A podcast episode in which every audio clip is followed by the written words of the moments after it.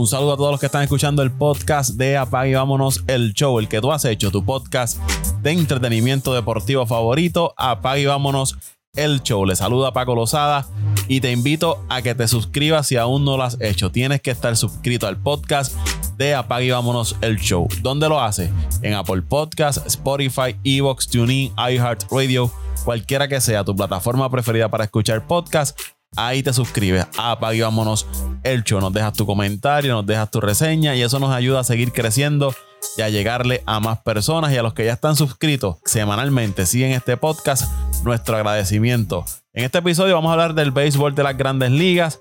Para eso me acompaña Toñito Cruz. Se, supone que estuviese aquí José Raúl, pero ha confrontado unos problemas técnicos, pero vamos a arrancar con, con Toñito y si José Raúl pues logra entrar, pues lo vamos a tener aquí también con nosotros. Saludos, Toñito. Saludos, saludos, Paco. Saludos nuevamente aquí otra vez hacer lo que nos gusta, discutir un poquito de deporte. Saludos a los que nos escuchan semana tras semana. Saludos a los muchachos, a Luisito, a José Raúl, a Dante y a todos los de que de los que de alguna forma y otra eh, cooperan siempre y colaboran con nosotros aquí en, en Apague Vámonos el Show y a los que nos escuchan, que son los que nos mantienen donde estamos. El programa número uno de deporte en las redes eh, sociales. Apague y vámonos el show. El número uno, no solamente en Puerto Rico, sino internacionalmente. Ahí dejamos eso. Béisbol de las grandes ligas, Toñito. Hace tiempo que no hablábamos de, de béisbol. Muchas cosas sucediendo en esta temporada muerta. Tus Mets de Nueva York, como todos los años, activos en la temporada muerta, gastando dinero a todo lo que da. Vamos, vamos a comenzar con, con ellos varias movidas que han estado realizando en los últimos días. Eh, adquirieron a Justin Verlander, Perdieron a Jacob de Gron, adquirieron desde Japón a Kodai Senga, José Quintana, David Robertson, cuatro lanzadores. Ahí adquirió ese equipo de, los Mets. Volvieron a firmar a, Brandon Nimo. Le dieron la extensión. Bueno, firmaron a, Edwin Díaz, cinco lanzadores y un jugador de posición. Los Mets han invertido grandes sumas de dinero nuevamente. Eh, desde acá, no sé, Toñito, pero yo veo esa rotación de los Mets más entrada en edad que lo que era el año pasado, yo me equivoco. Ellos perdieron Basic, perdieron a Walker, eh, ¿a quién más? De esa rotación del año pasado. Eh, a, a a Basic, a Walker, eh, prácticamente que eran los, tres de los cinco. Se quedaron con Carrasco. se quedaron con Carrasco, se quedaron con Scherzer. y entonces trajeron a Quintana, trajeron a Verlander, trajeron a, a, a Senga. A Robert, a Senga de, de, Japón, trajeron a Robertson. Lugo es agente libre. agente libre, sí. Yo entiendo, no sé, Paco, este, estuvimos discutiendo este tema con, con, nuestro amigo y colega este, Néstor, Néstor Manuel Marrero en su programa Satélite, Deportivo. Y él me preguntó que si, que si a mí me sorprendía la salida de Dagrom. Yo le dije que no, no me sorprendía, que inclusive muchas de las, de las proyecciones de la alineación y de la rotación de los Mets eh, estaban este, haciéndose sin él. Ellos entendían, no entiendo las razones de por qué lo hacían, ya entendí las razones, era que aparentemente a Jacob de Grom cuando se salió del contrato, las intenciones era salir a buscar más dinero. Yo entendía y analizaba que el contrato que más fácil se podría renegociar era el de Jacob de Grom, porque creo, si no me equivoco, si la memoria no me falla, si me equivoco, tú me corriges, creo que el contrato de él eran 5 años, 110 millones, si no me equivoco, y ahora le dieron 5 años más, 150 millones, o sea que era cuestioncita de un par de milloncitos más extenderlo. Eh, no entiendo la firma de DeGrom, salir de un equipo que estuvo en la primera posición, empate con, con los Bravos en, en, la Liga Nacional en el Este, que ahora mismo esa sección con esas firmas que han hecho de estos equipos se ha puesto más difícil de lo que estaba. Eh, un equipo que fue a playoff, que se eliminó en el Card, pero fue a playoff. A salir a un equipo que ha invertido, invertido en peloteros malos, malos, malísimos, que le ha dado mucho dinero a peloteros que han tenido media temporada buena, porque ni tan siquiera una temporada buena, y no, no, no han tenido resultados eh, ya, ya este, la prensa de Nueva York este, estuvo reportando, comentando más, más bien que la firma no era por, por ganar. O sea que a Jacob de Grun no le importa ganar, lo que quería era más dinero. Pero eso, eso, es parte del negocio, Paco. Cada cual tiene que ir a asegurar el futuro de su familia y el futuro de su retiro. Ahora la interrogante va a estar si él va a estar saludable para ayudar a ese equipo de Texas a lograr este, cualificar a los playoffs eh, la misma interrogante que vamos a tener con Verlander, aunque desde que se hizo la tomillón parece como si se hubiese renacido, lo hubiesen hecho nuevo. Eh, la misma interrogante de Scherzer, eh, Quintana padece también de, de lastimadura. Robertson es un lanzador, pues, que lo mismo te puede iniciar, que te puede venir del bullpen un relevo intermedio. Y el señor japonés que trajeron, Senga, Tú sabes que esos peloteros japoneses son una caja de sorpresa. Eh, no, yo estuve, no recuerdo en qué programa estuve escuchando esos mismos análisis de todos estos peloteros que han traído con grandes expectativas de allá de, Japón, que, creo que también lo discutimos en el chat de, nosotros pero también lo estuve, estuve escuchando una discusión en un programa, no recuerdo cuál, que de todos estos peloteros japoneses que... Y te, llegan cinco y de esos cinco uno, uno, uno, te funciona. Exacto, estaban hablando pues de Darvish, estaban hablando de, obvio, de Ichiro Suzuki, que para mí ha sido el mejor pelotero desde, vamos a ponerlo, desde eh, Iván, este, Alex Rodríguez y él han sido los últimos dos grandes peloteros que han pasado, que se han probado en la Grandes Ligas, porque aunque está Mike Trout, Mike Trout todavía sus lesiones, el tiempo que ha perdido, no lo ha dejado estar al nivel de esos grandes peloteros. Eh, hemos hablado de, Tanaka, que tuvo unas buenas temporadas con los Yankees pero cuando usted viene a buscar, eh, yo, yo, estuve haciendo este análisis en estos días, Paco, acá, acá este interno, y estos equipos de, de la Liga de Profesional de Japón de Béisbol se han convertido como estos equipos de segunda y tercera división del soccer, del fútbol soccer, que te cogen y te preparan los jugadores y te lo venden como grandes estrellas y subsisten y se hacen millonarios sus dueños vendiendo los peloteros. Así mismo están los, los equipos de, de, de Japón de béisbol.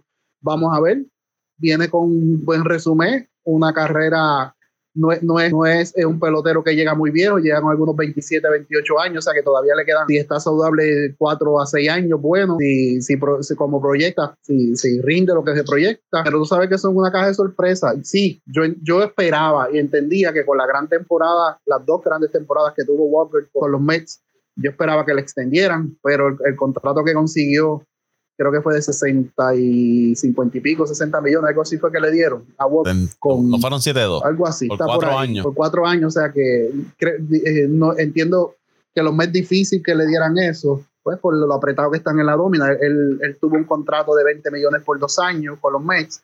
Es básico que venía con su contrato de Oakland, que eso era un regalito. Estuve leyendo por ahí, no sé si fuiste sí, le, le, dieron tres años 63 millones con Toronto. Tres años 63 millones, pero Basis ya tiene 32, 33 años, o sea que también es una, una inversión un poco riesgosa para Toronto, pero es buena, es buena porque fue él y Walker fueron los, los dos lanzadores más consistentes en los Mets. Yo te diría los que mantuvieron a los Mets arriba y y fueron responsables de la gran parte, el gran, gran responsable los dos de la gran temporada que tuvieron los Mets. Pero vamos a ver qué sucede. Eh, tiene, tiene dos de los mejores lanzadores que han pasado en los últimos décadas en la, en la Grandes Ligas, que son eh, y Verlander, eh, pero eso no es ninguna garantía. Eh, todavía Tienes a, Carlos Carrasco, que, pues, es un, buen lanzador, tiene sus momentos buenos y sus momentos malos. Tienes a Quintana, que es un lanzador promedio. Tienes a Robertson, que como te dije es un lanzador promedio, pero que te es versátil. Puede venir lo mismo del, del, bullpen que inicial. Todavía tienes a Peterson, tienes a Megill. O sea que tiene, tiene varias opciones todavía. todavía. Quería hacer un comentario, Toño, sobre los Mets. Es que tú hablaste lo de DeGrom, de por qué irse de los Mets a un equipo como, como Texas y lo primero que a uno le salta a la cabeza es a ganar. ¿A ganar qué? Si, como tú mencionaste, ese equipo de Texas en los últimos años han invertido grandes cantidades de dinero. Por lo menos la temporada pasada firmaron a Semien, firmaron a, a Seager. Y ese equipo no mejoró en nada comparado con las temporadas pasadas. Y Grom, pues quizás se pueda ayudar en algo, pero siempre, o en los últimos años, nunca ha estado saludable una temporada completa. El año pasado con los Mets yo creo que no, inició ni 15 juegos. Eh, tú puedes decir, bueno, tú puedes entender que se fuera a los Dodgers, que se fuera a los Yankees, que se fuera, eh, que se yo, a San Diego. O un equipo que te pueda dar el dinero y que puedas ganar. Y que no dependa tanto de ti para quizás ir a la postemporada. Que esa parte de dejar a los Mets, eh, por, tú puedes decir ah, que se cansó de perder con los Mets o que no llegó con los Mets a donde esperaba. O, pero tú lo mencionaste, vienen de una temporada de ganar sobre 100 juegos, que es un equipo que por lo que hemos visto parece que en los próximos años va a dar candela en la división. Esa, esa excusa o decir que se fue a otro equipo buscando ganar, irte a Texas, a mí no, no me convence. Lo que sí me convence es dinero. Se fue a buscar el dinero a otro equipo. Texas le dio el dinero. Él sabe que las lesiones, pues quizás lo limiten en los próximos años. No pueda terminar quizás una carrera hasta los 38, como está Churchill, como está Verlander. Y dijo, pues sabes que yo voy a asegurar mi dinero porque ese contrato es hasta el 38. Él tendría 40 años. Y que para mí esa firma, como tú mencionas, tiene que ser más, más que buscar dónde ganar. Fue basada totalmente en dinero. Él va a seguir cobrando hasta el 2039, cuando tenga 51 años del 2035 al 2039 va a recibir eh, entre 12 a 15 millones cada año. Va a ir aumentando. Es un contrato diferido el que firmó con, el equipo de, Texas. Que vamos a ver cómo le va a Digron con ese equipo de, Texas. Que para mí, yo creo que concuerdo contigo. El dinero fue la razón para él dejar el equipo de, de los Mets. Y quizás los Mets le ofrecieron un contrato como el que le dieron a Churchill, como el que le dieron a Verlander. Dos, tres años buena cantidad de dinero, pero un periodo más corto y quizás él quería ese contrato un poco más, amplio. Y en cuanto a los Mets, lo que te mencionaba ahorita, yo no sé si es lo correcto tú envejecer tu rotación en lugar de rejuvenecerla. Tienen los nombres, Verlander y Scherzer, pero a largo plazo es una buena alternativa tú tener tanto veterano en una rotación. Verlander viene de una tomillón que lució bien la temporada pasada, viene de ganar el, el Sayón. Scherzer lo hemos visto en los últimos años que ya ese brazo de vez en cuando comienza a fallar. Carrasco, pues su salud ha estado también en altas y bajas. Eh, Quintana, no sé. No, pienso que la rotación de los Mets el año pasado se veía con más profundidad y, a largo plazo se veía mejor que esta, que esta rotación de, ahora. Pero ese unido saludable eh, es de lo mejor en las grandes ligas ahora mismo con, con Chelsea y Verlander, por lo menos en cuestión de nombre. Por ahí está José Raúl Torres que pudo conectarse. Saludos, Pitín. Saludos nuevamente a todos esos fanáticos que nos siguen semana tras semana. Y saludos a Toño, que hace tiempito no, no hemos tenido la oportunidad de compartir un, podcast. En el podcast pasado, donde hablamos de fútbol un poquito, digo, donde habló mi hermano Dante, que se ha convertido en un experto en, esta materia. Y más cuando, cuando él se mudó allá a, Europa, eh, en el país de, de Alemania eh, todo, todo un conocedor. Qué bueno, qué bueno por él. Eh, pero nada, estamos aquí ahora para hablar un poquito más de, de béisbol. Eh, estaban hablando del caso de los Mets. concuerdo con ustedes. Yo creo que Digrom buscó el billete.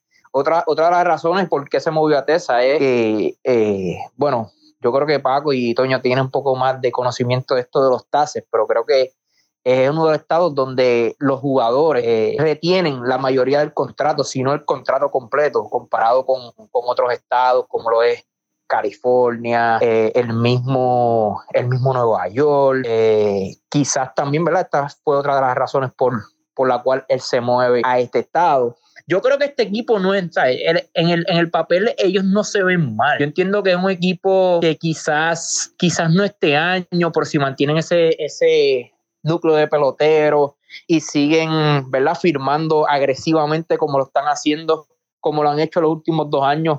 Quizás es un equipo que podamos ver en, en las playoffs en uno o dos años. Eh, ahora mismo no los tengo, no los tengo en las playoffs. Entiendo que Houston vuelve a dominar esa división junto a, junto a Seattle. Junto a Seattle, yo creo que son los mejores equipos en esta división. También tiene unos Angels que no, que siempre hay que contar con ellos pese a que siempre nos decepciona. Yo dije que ya no vuelvo a poner ese equipo eh, en unas playoffs, pero aún así tienen un roster y mientras tengan un Otani, un Trout, son equipos que eh, es un equipo que va a ganar muchos juegos, eh, ya sea 70, cerca de los 80 juegos. Pero Texas es un equipo bien, yo diría, bien interesante ahora mismo. aquel que es fanático, obviamente, y si tuviese la oportunidad de, de ver un juego de estos, un equipo bastante, bastante interesante. Tiene un Digron ahora, tienes a un Seagal, eh, tiene, ¿verdad? Varios, varios peloteros de nombre. Y, entiendo yo que, vuelvo y repito, si siguen agresivos, pueden, pueden llegar a algún momento, ¿verdad? En los próximos años a estar ahí. Pero definitivamente, Digron, con el mensaje que eh, estos días, ¿verdad? Que, que dijo este eh, eh, lanzador, el ex. yo creo que no, que yo creo que lo hizo por esto de atraer al fanático. y verdad y tratar de motivar a sus compañeros pero él sabe él sabe que este equipo aún no tiene la oportunidad para para llegar más allá y menos cuando está en una división donde tienes a los campeones Houston Astros pero entiendo que sí que esa fue su, su el contrato donde, donde prácticamente él dice, con esto me retiro y con esto, ¿verdad? Aseguro mi, mi, carrera, mi, mi, mi retiro. Y, yo creo que fue una buena decisión. Eh, yo entiendo que sus lesiones eh, lo, han, lo han sacado un poquito de, lo que puede hacer, de lo que puede ser un, un Digrón, ¿verdad? Eh, ¿Cómo les puedo decir? Con lo que, o sea, comparándolo con, esto, con estos lanzadores como Chelsea, que todavía rinden, el mismo, el mismo Verlander, que a pesar de que ¿verdad? le llegó la tomillón, todavía son tipos que, que te tiran eh, temporadas completas. Yo creo que el caso de Digger es un poquito diferente. Ya lleva muchos años eh, en esto, estas situaciones de las lesiones y yo creo que también esa fue una de las razones por la que el equipo de los meses fue detrás de Verlander y se cansó de esperar de un Digrón eh, lanzándote quizás 18, 20 juegos por temporada y, y no los culpo. Y si, ¿verdad? Y si en, el caso de los Mets, yo entiendo que si la firma de Verlander, eh, comparándola con, con, la salida de Digrón, eh, en lo que lo veo bastante eh, beneficioso para, para, esta franquicia es que Verlander va a estar ahí en temporada regular y entiendo que va a estar saludable. Y esperemos, ¿verdad? Que esté saludable y en cuestión de, de, buscar ganar esta división, yo creo que con Verlander el equipo de los meses se ve un poquito más, con más posibilidades que tener un Digrón desde cero, que tú no sabes cuándo vas a contar con. Yo creo que Verlander le va a traer muchas victorias en temporada regular, pero hay que ver cómo puede lucir en, en unas playoffs luego de verdad una temporada tan larga de 162 juegos. Ahí es que donde eh, yo creo que, que no vamos a ver mucha diferencia y lo vimos en estas playoffs, donde Verlander, eh, el equipo de Seattle, eh, el, mismo, el mismo Filadelfia, no tuvo sus mejores juegos. Cuando yo estaba hablando estos días, para terminar rapidito, yo estaba hablando con un fanático de los Mets y ahí es donde yo creo que, los Mets le va a hacer falta a eh, Digrón.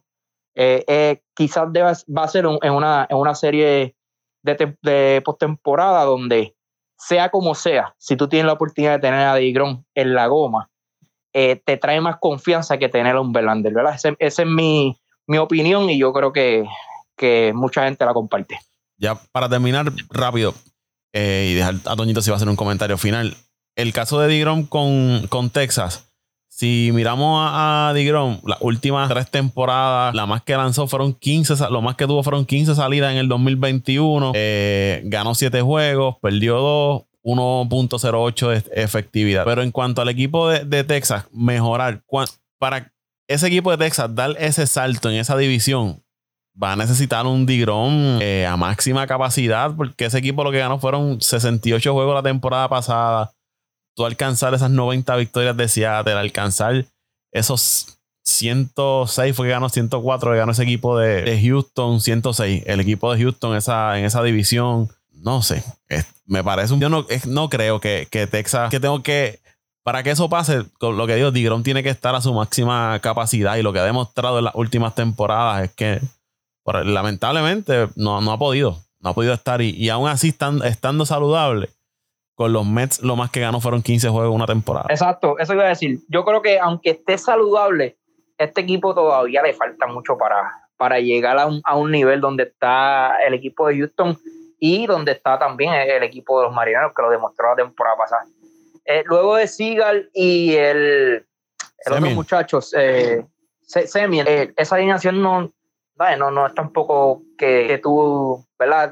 tengas una alineación así como, como el equipo de los padres, un equipo de Filadelfia, que son alineaciones que tú no tienes que tener mucho en, en, el picheo, porque la verdad que, que, que, con la ofensiva te, ¿verdad? te pueden cargar y te pueden llevar a las victorias, pero yo no veo tampoco este equipo tan ofensivo. Y, y luego de Digrón, sea como sea, sí, Martín Pérez tuvo un buen año, pero hay que poner un asterisco, ¿sabes? Son, son lanzadores que todavía no han demostrado que pueden tener consistencia. de ganarte 15 juegos todos los años. Lo mismo con, con el muchacho este que trajeron de, de los Dodgers. Eh, sí, una temporada buena, pero eh, vamos a ver qué sucede este año. O no, no, son lanzadores que no, no han sido consistentes todavía en, en su carrera. Creo que es Henny el otro. Henny, ¿verdad? si no me equivoco, Pago. Sí, el lanzador.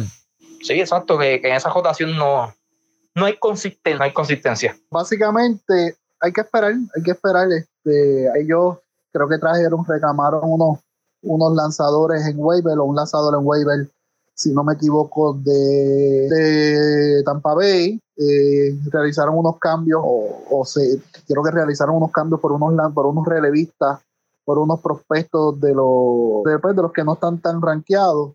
Ahí este, vi una supuesta proyección de un cambio que se con a Boston por, por Devers, pero están dando demasiado. Estarían dando a, a, tercera base que debutó a, a, Bati, estarían dando, quieren ofreciendo a Francisco Álvarez, estarían ofreciendo al otro muchachito este que, que, debutó este año, el otro dominicano, que se me olvida el nombre, que debutó este año también con ellos, que era jugaba los files. O sea que ibas a salir de, de, de, cuatro de tus primeros siete prospectos de tu organización para un, jugador que prácticamente en uno o dos años queda libre. Tienes que darle mucho dinero también, pero yo entiendo que el plan de la gerencia, de su dueño y de la gerencia es tratar de hacer un equipo para ganar, pero mantener una finca, una, finca, nosotros le llamamos a, a los equipos de Liga Menor una finca saludable y mejorar los prospectos que estén allí. Así que tienes que hacer un balance. Solo hay que esperar, Paco, que comience la temporada y a ver cómo van a desempeñar estos jugadores. La división se está poniendo bien interesante. Yo creo que no hay división más complicada eh, este año sin haberse tirado una, una, pelota, ya es la división más complicada que hay en todas las grandes ligas, que es la, el este de la nación. No, sin duda, y, esos movimientos que hizo Filadelfia, adquirir a, a, Trey Turner, eh, Walker, que se lo robaron a, a los Mets, también habían firmado a, a Strong ese equipo de, Filadelfia que viene de ser el subcampeón de las grandes ligas, pues mejora con un Turner ahí en, en el campo corto. Ese line-up lo fortalece aún más. Defensivamente, por mi parte, he tenido mis dudas con Turner a la defensiva. No es que sea un mal defensor, pero nada, son cosas mías. Tengo mis dudas eh, comparado con los otros campos cortos que, están en el mercado, pero tú le añades a esa ofensiva de Filadelfia, que lo vimos del Vimos el año pasado lo que es capaz un bateador como Turner. Sin duda, ese line-up de, Filadelfia es uno de los mejores en todas las grandes ligas. Eh, defensivamente, pues yo tenía mis dudas el año pasado, pero aún así, con las lagunas defensivas que puedan tener, vimos hasta dónde pudieron llegar. Fortalecen la rotación añadiendo en Walker quizás un tercer, cuarto abridor eh, más estable para acompañar a, Nola y a, Wheeler. Así que este equipo de, de Filadelfia eh, van por las de ganar. Van por las de ganar. Lo han demostrado en las últimas temporadas y complica aún más esa división este de la, de la Liga Nacional. Los Bravos, que son los campeones de la división, pues no han hecho grandes movidas y trajeron a un Joe Jiménez del equipo de Detroit buscando fortalecer su, su bullpen. Y la más reciente que la habíamos comentado en el, en el pasado podcast fue la llegada de Sean Murphy, el receptor que era del equipo de Oakland al equipo de los Bravos, uno de los mejores receptores en las grandes ligas, pero se desprenden de un sinnúmero de prospectos, se desprenden de William Contreras, que vamos a ver qué, le puede dar Murphy a ese equipo. Tienen que buscar un guardabosque, es posible guardabosque de la izquierda para parearlo quizás con un Eddie Rosario, para parearlo con un Osuna. Ahora mismo tienen la duda de quién va a ser su campo corto, Swanson no ha firmado.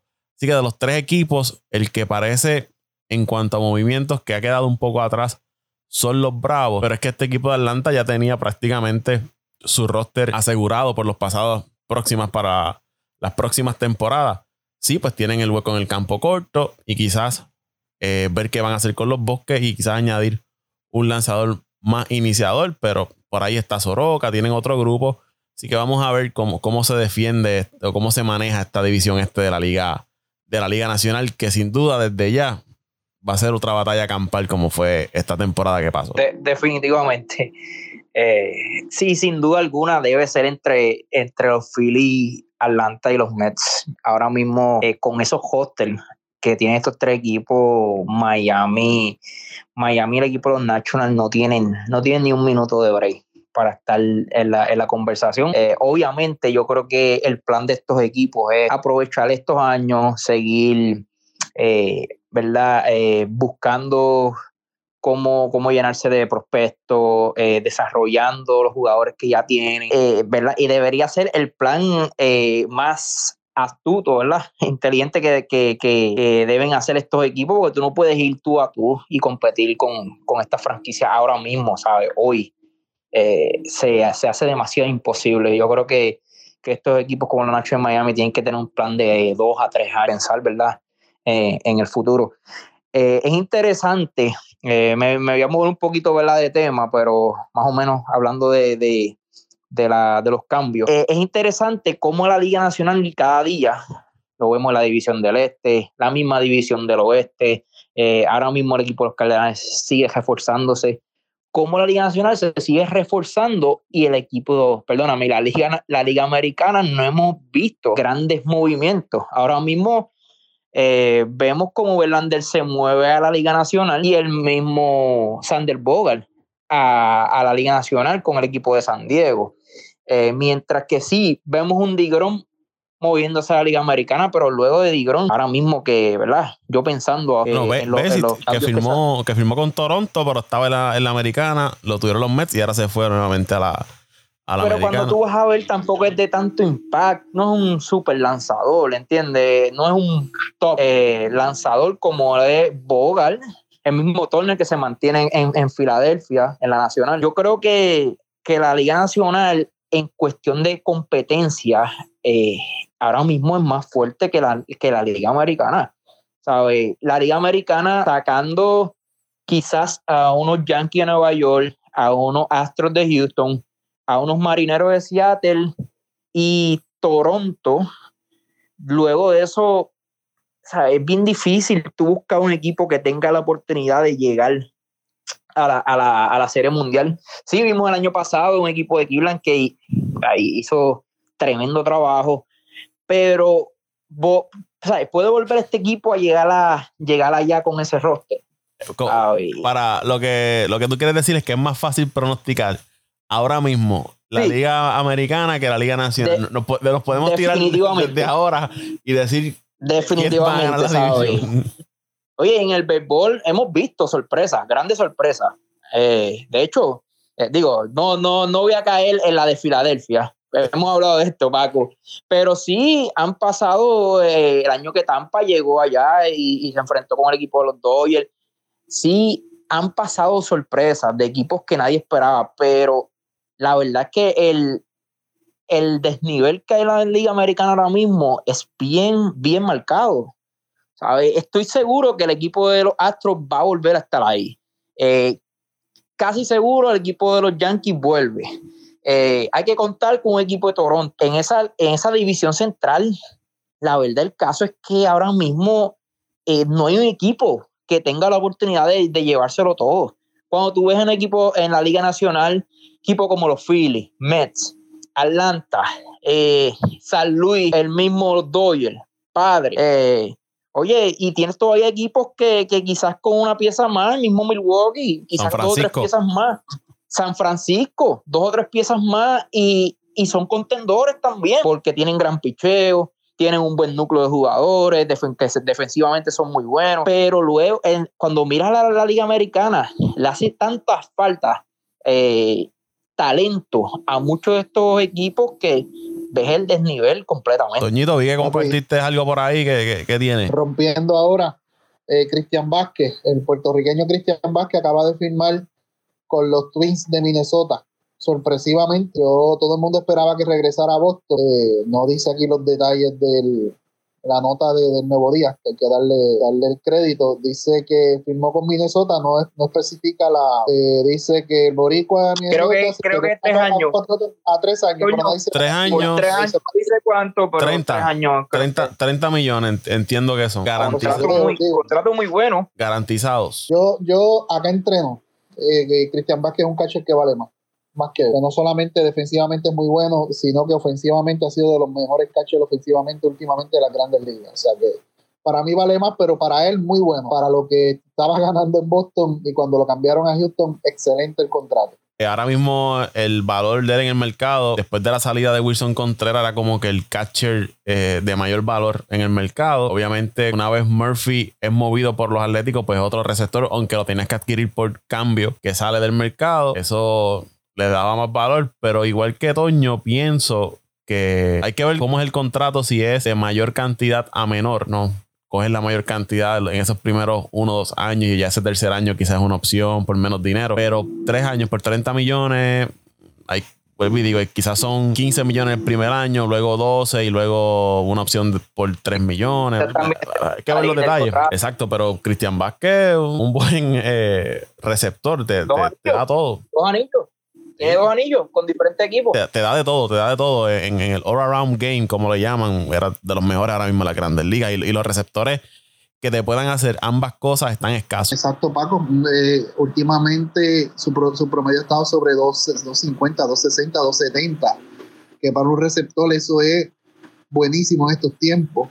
Defensivamente es excelente también, llevando el picheo también, o sea que no, no es más completo, pero uno de los receptores más completos ahora mismo en la Grandes Ligas. Y que Minnesota se lo lleve por 30 millones por tres años, eso es, eh, eh, es bueno para él porque se va a ganar sustancialmente mucho más de lo que se estaba ganando. Y es bueno para Minnesota que consigue un, un catcher estable por tres años, un equipo que, que hablando de la división central ha tratado también de, de moverse, moverse, moverse y no despega. Vamos a ver qué hace Correa, si se queda con ellos, si se mueve. Estuve leyendo ahí una nota de que estuvo reuniéndose con los Yankees. No creo que firme con los Yankees, pero. Eh, eh, este yo, había visto, eh, siguiendo con eso de Correa y Minnesota, de que Minnesota tenía una oferta súper gigante preparada para Correa o se la había presentado como que iba a ser el contrato más grande que, que, ha, dado la franquicia en, su historia para que se quede con Minnesota. Y para mí es lo más que le conviene. Después de, Dios, la temporada no fue más, una temporada buena, promedio.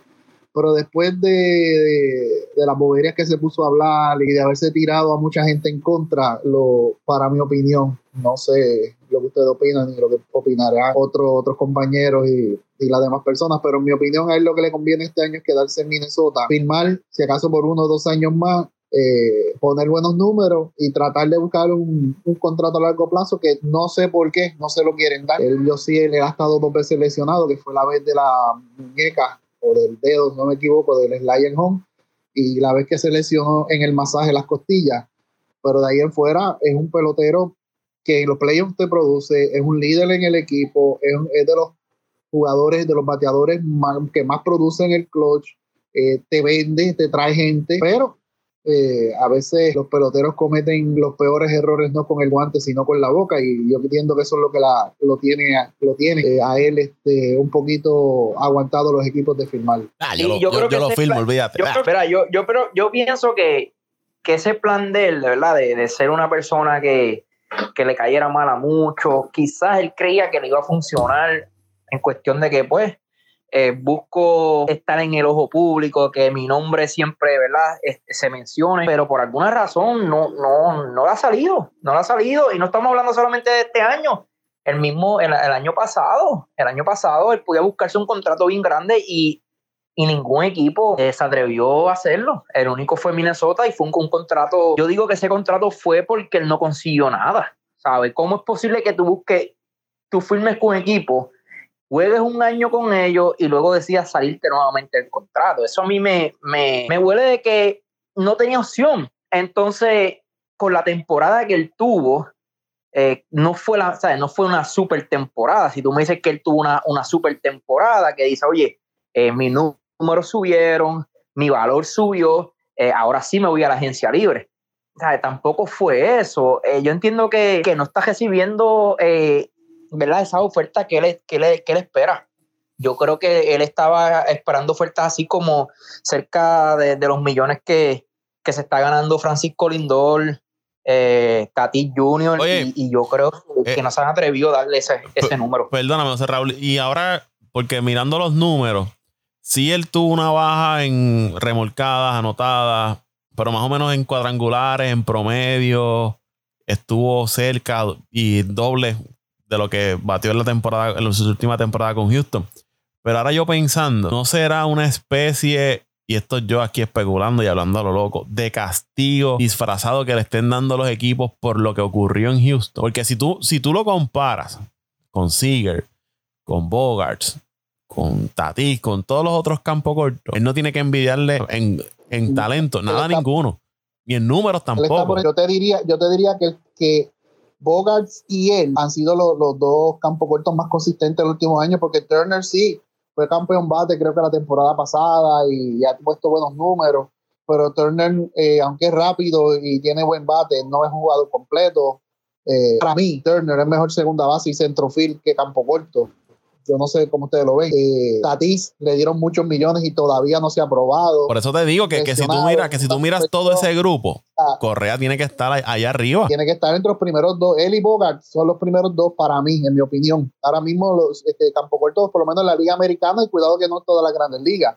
Tiene anillo, tiene menos el año pasado, todos los años, yo creo que menos el año pasado y el primer año, ¿verdad? Que desde novato todos los demás años ha estado en play. Es un líder. Ha sido decisivo en muchos partidos. El líder, bate, como dije ahorita, batea en el clutch. es un tipo que si, que si a, a, un Turner le dieron 300 millones, fue que le dieron a Turner, ¿verdad? Imagínate este, con todo ese resumen de, de Correa. Yo entiendo que sí, que hay parte del castigo por, lo que sucedió y por lo vocal que él fue eh, defendiendo a su equipo y, en esa situación. Es la misma razón por la cual yo he visto a muchos de estos cronistas deportivos, que yo siempre los critico, los, los, morales e inmorales que votan por los jugadores que van al, al Salón de la Fama, que tienen relegado también a Carlos Beltrán, cuando Carlos Beltrán junto con Chipper Jones ha sido dos de los mejores bateadores ambidiestros en toda la historia de la Grandes Ligas, Carlos Beltrán sí merece estar ahí son los mismos que tienen castigado a Rafael Palmeiro, a Barry Bonds, a Roger Clement, a Pete Rose, tienen castigado también a, Carlos Delgado, que, con sus 400 y tanto de cuadrangulares siendo ambidiestro también merece estar ahí. O sea, son, son, son estos tipos que son tan puros puritanos en el béisbol que lo que hacen es quitarle el mérito a los que, a los que sí realmente lo merecen. Sin embargo, tienen un... Ah, tienen a, ¿cómo se llama? El primera base de, de, Colorado, que no lo que tiene números para estar en, el Salón de la Fama. No, no, no, primera base, primera base de Colorado. Este, Paco, se me olvidó el nombre. Que, hacía pareja con, con, este, Walker, ¿no? Que no lo, no lo Walker, sí, el primera ah, es Helton, Helton. No, lo, no lo quieren este, en el Salón de la Fama y pues porque jugó toda su temporada en Colorado y Colorado es un paraíso para los bateadores. ¿Y qué culpa tiene él que ese ha sido el, equipo que lo firmó? Es la, misma discusión que hemos tenido tú y yo, Paco, con, con lo de los lo, de los eh, lo de los esteroides los anabólicos y, las la sustancias para mejorar el rendimiento. O sea, tú puedes meterte una sustancia para mejorar el rendimiento, eso es cierto. Puede, posiblemente te va a dar más fuerza, posiblemente te va a dar más resistencia, pero no te va a dar más habilidad. Que Baribón en vez de 700 y pico de cuadrangulares hubiese, en vez de 750 y pico cuadrangulares, hubiese dado 700 o 699. Como quiera, era Salón de la Fama. Y el problema es que nunca se le probó nada, porque cuando le hicieron las pruebas de dopaje, todos dieron limpio. Únicamente que, que Canseco en su libro, pues los tiró al medio. Alegadamente los tiró al medio.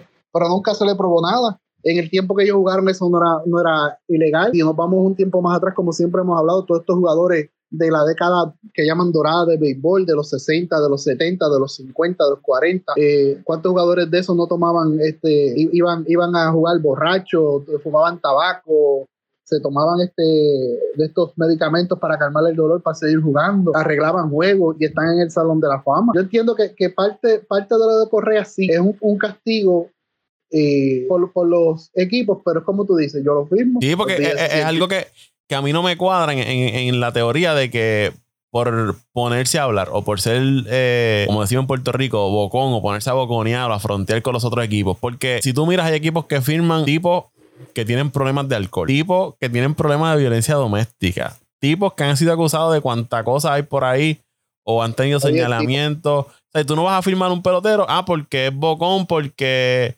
ah, como dice Toño, defendió a los Astros en un momento porque se puso a hablar. O sea, estamos hablando novato del año, campeón de serie mundial, guante de platino, el guante de oro, dos veces juego de estrella, uno de los mejores campos cortos ahora mismo en las grandes ligas, ofensiva y defensivamente, eh, de los más jóvenes ahora mismo en el mercado, que tuvo sus problemas de lesiones, pero las últimas temporadas ha estado activo eh, diría un 90% de, de los juegos. Entonces, tú no le vas a dar un contrato a largo plazo porque es vocal. Pero este, No, por eso es que yo pienso que, que, que para mí tiene que haber algo tras bastidores de, ¿sabes qué? Como este fue uno de los más que habló en ese revolú de Houston y fue bien, bien activo y estuvo ahí y qué sé yo, pues lo, voy- lo vamos, a- lo vamos a castigar no dándole un contrato a largo plazo, no dándole el dinero que él quiere. Y, y- no, y sumar ese resumen que fue el, el pick número uno Ajá. y de los pocos pick número uno que han sido novatos del año y se han mantenido consistentes, porque una de las cosas que, que hay que recargar de la Grandes Ligas, que muchos de estos eh, selecciones, de, de, la- de las selecciones más altas en las Grandes Ligas, la gran mayoría, muchos de ellos ni llegan a Grandes Ligas y, y de los que llegan son muy pocos los que despuntan, especialmente los primeros picks, y sin embargo él fue primer pick, fue novato del año, campeón de serie mundial y todo lo que tú mencionaste, para que tú no quieres un tipo así en tu, en tu equipo y añádale a eso que es un líder, que es un bateador en el clutch, que defiende a su gente porque a donde quiera que va, él se va a todas por su gente. ¿Quién no quiere un tipo así en su equipo? Ah, pero pues como pues están los puritanos y los, los que son los perfectos y- y la- los monjes, como yo le digo de la prensa, que quieren un pelotero perfecto, pues por eso es que siguen apoyando de peloteros como Scott Rowland y otros que tienen ahí en, en, en las boletas que le están dando voto y que para mí no merecen haber pasado el primer año este, de votaciones. Pero tú, Raulito y yo eh, estamos de acuerdo en esto, pero no somos los que votamos por ellos. Bueno, yo, si los Bravos no firman a Swanson, que firmen a Correa. Pitín, a Correa, ¿tú le darías un contrato con los Yankees? Bueno, todo depende. Este, yo no soy, yo la verdad no soy fanático ¿Por de qué? dar ¿Pero por qué? contratos Depende de qué. Ahora explica el depende. Bueno, lo que pasa es que de los Yankees ahora mismo, yo entiendo que dar otro contrato así de grande, tuviste que dar el de yo. Estás dando, si das otro contrato, ¿verdad? De 200, 300 millones de pesos, estás prácticamente comprometiendo tu futuro en, en, en George Correa y, y el otro es Stanton. Cole, Cole Cole. y Stanton. y es Cole, tanto. Stanton. Entonces Stanton. ya son demasiados de contratos. ¿Qué es lo que yo veo que está pasando con el equipo de San Diego? San Diego se está, está este, ¿cómo le llaman esto? Eh, llenando de contratos grandes que al final de, no sé, cinco años, de aquí a cinco años, quizás son, son peloteros que ya van o que van a estar en decadencia. ¿Y, y qué vas a hacer con ellos? ¿Entiendes? Y yo creo que los Yankees no tienen que ser bien inteligentes en, en- en esa área, porque, ok, ya tú tienes a un Josh, ojalá que Josh le salga bien. ¿Qué pa- y, que, y, si Josh no, ¿verdad? De aquí a tres años empieza a decaer y no es el mismo Josh. eh, ¿Qué vas a hacer con ese contrato? Ya es un contrato que perdí. Entonces, lo mismo con Cole. No tienen que ser un poquito astutos, pero si tú me das la oportunidad de coger a Correa por pocos años, aunque, aunque se le dé un buen billete, sin duda alguna, sin duda alguna lo, lo, lo cojo. Yo, en lo personal, un contrato de tres o cuatro años, no más que eso. Y hablando de, ese contrato de, de Aaron George, aprovechar que, que te tenemos aquí. Hay mucha gente, ¿verdad? Que quizás dijo, no, que es mucho dinero, 360 millones por nueve años. Pero es que los Yankees no tenían de otro. Porque, y José Raúl me corrige, después de Derek Jeter, ¿qué otro jugador... eh, no, me, no, no quiero que piense que estoy contratando, eh, comparando a Josh con Jeter porque sé que Jeter es como un dios para los fanáticos de los Yankees, pero después de Jeter, eh, ¿qué otro pelotero han tenido los Yankees que ha sido icónico en las pasadas temporadas que no, no fuera eh, eh, George? Y viene de tener una super temporada. Garner, Garner. Hicks, era un Hicks. ¿sabes? ese, ese contrato, yo siempre lo dije, Aaron George va a llegar a Nueva York y va a pedir lo, el dinero que él quiera. Nueva York va a firmar a Aaron George con el dinero que él le dé la gana. Si él decía 400, con 400 los, los Yankees tienen que firmarlo, lamentablemente. Y más, y más cuando, cuando el equipo de San Francisco eh, le ofreció, creo que fueron 340. Bueno, se, Se habla, se habla de que San Diego le ofreció 400. 400. Este, pues mira para allá. Eh, yo creo que tenían que dárselo, la verdad, la super temporada, la cara de George, ¿sabes? George, sea como sea, eh, es un es el, es, el, es el pelotero que ellos pueden utilizar para mercadear. No hay otro ahora mismo. ¿A, a quién vas a utilizar? Y como ustedes dicen, a, a Stanton, a, a Gleyber Torres, que, que todavía no ha sido el Gleyber que todo el mundo esperaba. ¿sabes? Yo creo que era una firma necesaria, era una firma necesaria. Y pues como fanático de los Yankees, Gesal, que por lo menos de esos nueve años, eh, cinco a seis años sean, ¿verdad? Eh, que sean buenos. Eh, y qué más te puedo decir, la verdad el caso es que también la temporada que tuvo era necesario. Si este equipo, los Yankees, quieren nuevamente estar, ¿verdad? En, la pelea, tenían que firmarlo. Ahora mismo esa alineación tú le quitas un Josh y, esa alineación se convierte en una del montón. Eh, busca, ¿sabes? Eh, quizás un rizo que no, que tampoco no es tan saludable. Eh, Gleyber más de lo mismo, quizás unos 2.60 de promedio, sacándote 20 bolas, empujándose 70 carreras, pero no es lo que tú buscas de, de, de se esperaba más, más, más, de eso. Eh, ¿Quién más? Un Trevino de catcher. Sí, un equipo bueno. No me malinterprete, por al final del día, sin Josh, es una alineación, es una alineación como, como cualquier otra. Este, Paco y Toño. La verdad es que era. y yo creo, y mm. perdona, para, para terminar, yo creo que si ellos quieren competir con Houston, tienen que ir detrás de otros peloteros, ¿sabes? Esa alineación, ese equipo como está hoy, eh, todavía no se busca, no se busca, eh, no se busca un, ¿verdad? no tiene break, no tiene break con este equipo de Houston. Que eh, he visto mucha gente, ¿no? Que, que, ese dinero se puede utilizar para atraer otros jugadores porque tenemos otros huecos que, que conseguir. Yo vi, mira, los Mets, los Yankees, los Dodgers, San Diego, los Angelinos y otros equipos más. El dinero no es problema para esos equipos. Ah, que no quieran pagar el impuesto de lujo. Eso es otra cosa. Pero en las grandes ligas usted puede gastar el dinero que a usted le dé la gana. Pero sabe que tiene que pagar un impuesto de lujo. Le dieron el contrato a George. Le pueden dar un contrato a Rodón. Le pueden dar un contrato a, otro, a otros peloteros. O sea, no es como que no darle el dinero a George no es que te haga más rico o menos rico. Es que simplemente, pues quizás no, no quieras pagar el impuesto de lujo, pero esos equipos tienen dinero para gastar de más. O sea, la excusa de que no le des los, los dinero a George y úsalos en dos o tres peloteros para cuadrar el equipo.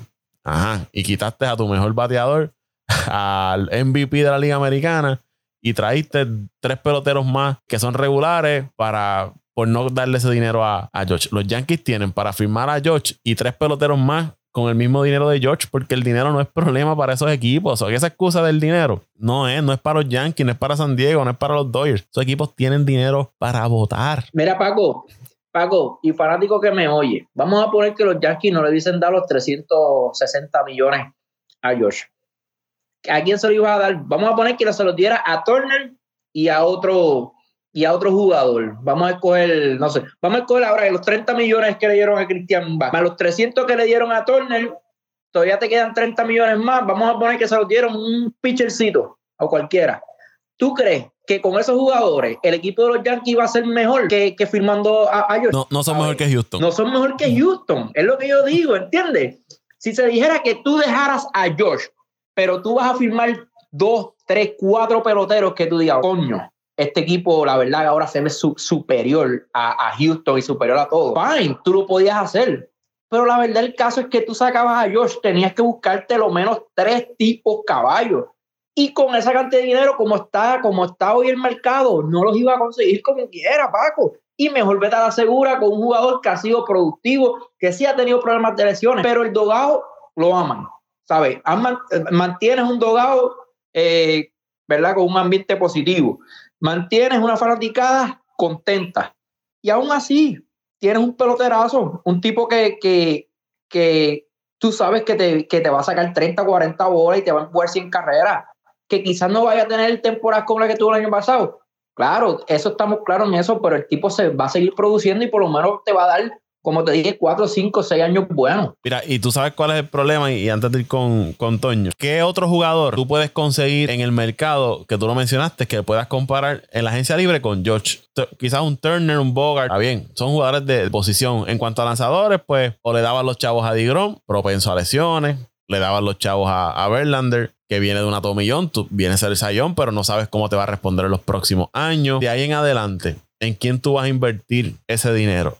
Ah, que haga un cambio, pero quiero hacer un cambio que otro jugador eh, a nivel de superestrella puedas conseguir en cambio, pero tampoco quieres dar a tus mejores prospectos porque esa es otra. Quiero traer jugadores buenos, ah, pero no deja a tus mejores prospectos, date ahí a, los prospectos de más bajo nivel, como si eso fuera así de fácil. Eh, tienes que darle el dinero a, a, tu mejor jugador, tienes que darle, ¿sabes? Si tú tienes, si tú no tienes, o si tú tuvieses dos Aaron Josh más en el equipo, pues tú lo dejabas ir, pero tu mejor jugador lo vas a dejar ir por no darle el dinero, pensando que es mucho dinero, o como tú dices, porque ese dinero lo puedes utilizar para traer, ajá, ¿qué otro jugador? Si ya vimos la lista. Bogarts, ¿cuánto te costó? 300 millones. Turner, ¿cuánto te costó? 300 millones. Y ninguno de esos dos, trayendo a uno de los dos, sacando a Josh y trayendo a uno de los dos, ese equipo no es mejor que lo que era el año pasado. Y, y, si, habla, y si hablamos del mercadeo, ¿qué tú crees, Paco? Por eso. Un tipo los otros días, el pasado lunes, pisó un estadio de NFL y fue la noticia de, la noche y del próximo día. Lo que se hablaba es de la visita de Aaron George al estadio de, fútbol de Tampa. Llega a ser Turner, Trey Turner, Bogart. ¿Hubiese tenido ese impacto, Paco? No, no. No, no, no, no. Ya lo chavamos ahora con, con, con Pitín Vázquez ahora, analizando el mercadeo del Calvicito. Mira, yo, ustedes tienen, tienen razón, tienen razón. La única interrogante de George es que, una, la salud es un pelotero que por su, por su físico, por su estatura, está propenso a lesiones y, y, ya ha demostrado que se puede lesionar y perderse mucho tiempo de juego. Eso es una de las interrogantes. La otra interrogante es que aunque tenido, ha tenido anteriormente esta temporada, que fue eh, una temporada fuera de, de, de, serie. Ha tenido temporadas malísimas también. O sea, y por lo regular, gran parte de estos peloteros, cuando firman estos contratos grandes, la próxima temporada, después de haber firmado, muchos de ellos se caen, se caen, se arrastran, por decirlo de esta manera. Yo sí entiendo que los Yankees tenían que traerlo, como ustedes dicen, no tenían otra opción, sino los Yankees dejaban de ser los Yankees, porque como dice Paco, no hay otro jugador icónico después de Jeter, porque el otro jugador, y aunque lo dijo ahorita son de broma, que causó, causó ese, ese arraigo en la, en, la, en la fanaticada y ese que se ganó el cariño de la fanaticada, crea, que, este, aunque parezca un chiste, fue Brett Garner. Brett Garner era bien querido en los Yankees, por eso los Yankees lo firmaron en los últimos años de su temporada, a pesar de, de que ya la producción era la misma. Era por, por, por, lo que significaba para la, para la fanaticada de los Yankees. Y todo, todo equipo eh, que quiere ganar, como dice Paco, tiene que hacer firmas para mejorar. Ahora, coincido en un comentario que hizo Paco eh, anteriormente en la en, no sé cuál, en el chat. Cuando tú haces una firma de esta, de, esta magnitud, es porque tú quieres mejorar a tu. Por ejemplo, Texas, aunque estuvimos hablando del contrato de Dagron, que no, no mejoraba sustancialmente al equipo, hizo una firma que, de cierta manera, con, al firmar a Dagron, mejora su equipo. Eh, Filadelfia, al firmar a Turner, hizo una firma que mejora su equipo. Eh, a Turner y a Walker, a los dos hizo dos firmas que, que mejoran su equipo. Eh, San Diego, a firmar a Bogart, lo mismo, hizo una, una firma que mejora su equipo. Y ahora digo yo y hago la pregunta, y te hago la pregunta, José Raúl, la pregunta que hizo eh, Paco en el chat. ¿En qué mejora a los Yankees esta firma? Más allá de traer su jugador icónico, su jugador ofensivamente más productivo, la cara del equipo, el que, como diría, es el, que trae el mercadeo, el que trae los chavos, el que trae la imagen. Más allá de esto, no hubo mejoría, el equipo se quedó prácticamente igual. Ahora, como dice Paco, ellos tienen el dinero para traer otro jugador de impacto que tú le des el, el dinero y te produzca una mejoría en tu roster. Tienen el dinero, tienen los jugadores en el mercado lo que tienen que atreverse y dejar la macetería que tienen los, los, los, los Steinbrenner, los, hijos de, los Steinbrenner, los hijos que no quieren soltarle el dinero, que en eso sí su papá no escantimaba, en gastar el dinero necesario para traer los jugadores que fueran eh, que fueran necesarios para, para, redundar, los jugadores que fueran los, los que complementaran ese equipo para ganar. Lamentablemente, estos hijos de Steinbrenner no, no ven el, el, el de esa manera. Steinbrenner era más fanático, era más apasionado. Para estos hijos de, ese gran dueño de, de, equipos de grandes ligas, es más un negocio. Nueva York tiene el dinero, como dijo Paco, para hacer una firma adicional a la de George para mejorar ese roster. Si no mejoran el roster, lo veré luchando el tercer lugar o el segundo lugar de la división. No, definitivamente yo estoy de acuerdo contigo en eso, por eso lo dije a principio de cuando empezamos a hablar de George, que ellos tienen que firmar otros peloteros eh, alrededor de, de George. Con esta alineación, hoy ese equipo de los Yankees todavía no es competencia para, para el equipo de los Astros. Sí pueden ganar la división del Este, sí pueden ganar un juego de serie como lo hicieron el año pasado, sí pueden tener una buena temporada, pero, pero yo no creo que, todavía es un equipo a ganar la Houston. Y de hecho, yo aún creo que Houston no tiene competencia ahora mismo todavía en la Liga Americana. Hoy, hoy, eh, el equipo de Houston es nuevamente el favorito. Y si hay equipos que quieren dominar a, a los Astros, tienen que moverse. Tienen que moverse. Pero yo creo que del año pasado hacia, hacia el presente, el equipo se está comenzando a mover un poquito mejor. El año pasado, sea como sea, antes de eso, eh, trajeron a Rizzo, luego el año pasado trajeron a un Benitendi, que pues mala suerte no estuvo presente en las playoffs por, ¿verdad? Por, por lesión. También se atrevieron a traer un Frankie Monta, que eh, es tremendo lanzador, pero no hizo el trabajo. También se decía que estaba lastimado yo entiendo que, que por lo menos es, en esa parte eh, están mejorando un poco los hijos de, de Brenner, pero definitivamente este año yo creo que deben hacer otra firma. Ahora que perdieron a Tylon, deben buscar otro lanzador y, y a mitad de temporada volver a moverse, volver a moverse este, para ver, ¿verdad? Si, si por fin logran, logran vencer a este equipo ya para, terminar, ¿qué, ¿qué áreas, una o dos áreas que tú entiendas que debe reforzar ese equipo ahora mismo? Bueno, aquí yo dije, creo que fueron hace tres años atrás, tres años atrás, que el equipo eh, a mí no me gustaba eh, Chapman como, como club. Y recuerdo, tengo que mencionar al ingeniero Rafael Berli que me criticó, dijo que Chapman, que, era una envidia para. ¿sabes? Que, que, que Chapman eh, er, er, que prácticamente sí era un, uno de los mejores clubes de la liga pero en esos momentos claves, cuando los Yankees necesitaban, no, no, no, ¿verdad? No hacía el trabajo. Lo pudimos ver con Jorrón de Altuve, con Jorrón de Tampa, el de Brogger, me olvidó el nombre cuando también nos dejaron el terreno. Yo creo que si tienes el break de seguir fortaleciendo el bullpen, sigue fortaleciendo tu bullpen. Eh, y lo otro, yo entiendo que, que, deben ir por otro, otro ace, otro ace al lado de Cole. Cortés es un buen lanzador. Sí, Tailón te, de verdad te lució muy bien el año pasado. Eh, Severino, eh, el problema Severino que nunca está saludable, pero sí cuando está ahí es tremendo lanzador. Eh, y el otro que tienen es, ahora se me olvida, ah, Domingo Germán, que sí te hace el trabajo, pero al final del día, Toño y Paco, si tú tienes la oportunidad de tener dos, dos lanzadores del calibre de, de verdad, de Cole, que tú puedas empezar una serie con dos tipos así, tú, tú tienes mucha ventaja. Y la ofensiva de los Yankees no es que sea la mejor, pero siempre, ¿verdad? Busca la forma de, de, de hacer carrera. Yo, yo me iría con otro ace. Si tienen el break de firmar a Rodón, eh, lo buscaría. Si no, buscaría otro lanzador eh, a través de un cambio. Pero yo creo que sí.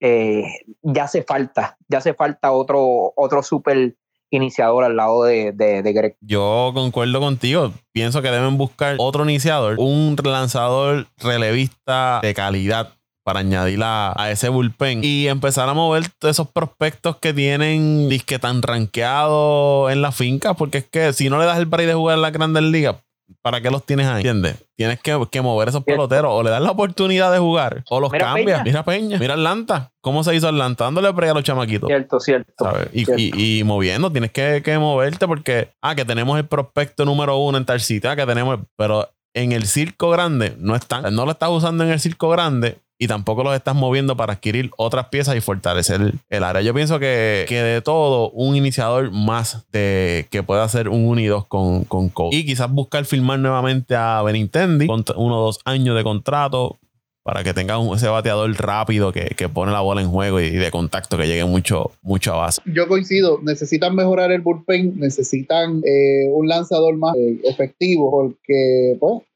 eh, cómodo en la serie Cole no es efectivo, eh, pero necesitan lo que yo te dije ahorita, firmar un jugador eh, de posición de impacto para mejorar ese equipo, porque Gleyber Torres no lo va a mejorar. Ian Calefa lo trajeron, hizo el trabajo, pero no sé si fue la presión de jugar en Nueva York o que no jugaba todos los días. No, no, no es que no hizo el trabajo, sino eh, el problema, eh, eh, vamos a hablar claro, vamos a hablar claro. El problema es que después de Jeter, todo el campo corto que llegue a, a los Yankees lo van a comparar con Jeter y Jeter solamente es uno cada 20 años. y ese es el problema que han tenido los campos cortos. Y coincido con Paco, ¿de qué te vale tener los, los mejores prospectos? Ah, y tengo el mejor campo corto de prospectos y tengo el mejor eh, centerfield prospecto, por buen ejemplo, y tengo uno de los mejores lanzadores prospectos si no le das la oportunidad y a los cinco años vienes y lo cambias por un jugador veterano que lo que te va a dar son uno o dos años, y entonces esos muchachitos no le diste la oportunidad en tu equipo y los cambiaste a otro equipo y despuntaron en otro equipo. O peor,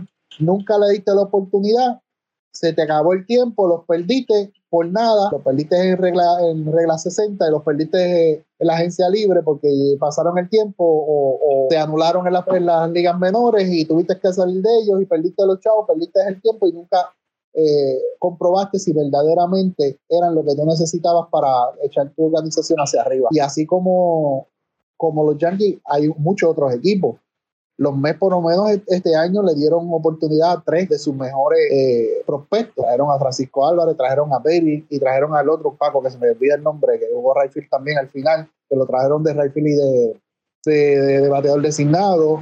Se comentan de que Ronnie Mauricio, que lo he visto quemando la liga de, de República Dominicana se comenta que también este año pueden que le den oportunidad en el Circo Grande. O sea, que, que tú tienes que empezar a mover tus jugadores de las ligas menores para saber si te van a producir o no y a la misma vez hacer esta firma grande con un jugador que te mejore tu roster. Eso es lo que yo entiendo que tienen que hacer los ya. Ahora sí estamos. Eso así. Bueno, ¿dónde lo siguen en las redes sociales? JR Torres con dos e en Instagram, activo. Doñito ahora, lo tenía, lo tenía escondido. No, no, porque él va así, un, mes está en Twitter, un mes está en Facebook, otro mes está en Instagram, él va así, pululando por el mundo por ahí. Pues a mí me, me siguen en arroba Antonio Cruz 528 en Twitter, arroba Antonio Cruz 528 en Twitter, entren a Twitter, que está bueno, está caliente, eh, acá entrenos desde que Elon Musk entró ahí. Esa red social ha cogido un giro inesperado. La cosa está caliente, los temas están calientes y lo mejor de todo, Paco, ya no censuran a nadie por hablar en, por hablar lo que piensan siempre y cuando no insulten ni sean amenazantes. Este, está interesante Twitter.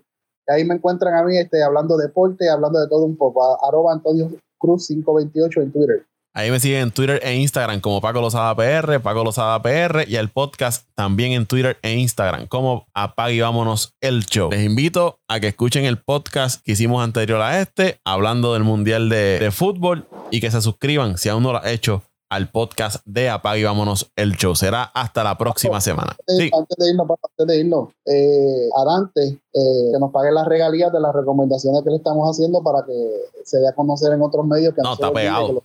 Está pegado. Está pegado. Está pegado. Todo el mundo lo está solicitando para hacer los análisis de la, de la, de la Copa Mundial. Así que vamos a tener que cobrarle las regalías. Por el booking, por ser su agente. Por el booking. Nos vamos, Paco. Saludos, muchachos. Cuídense. vámonos el show.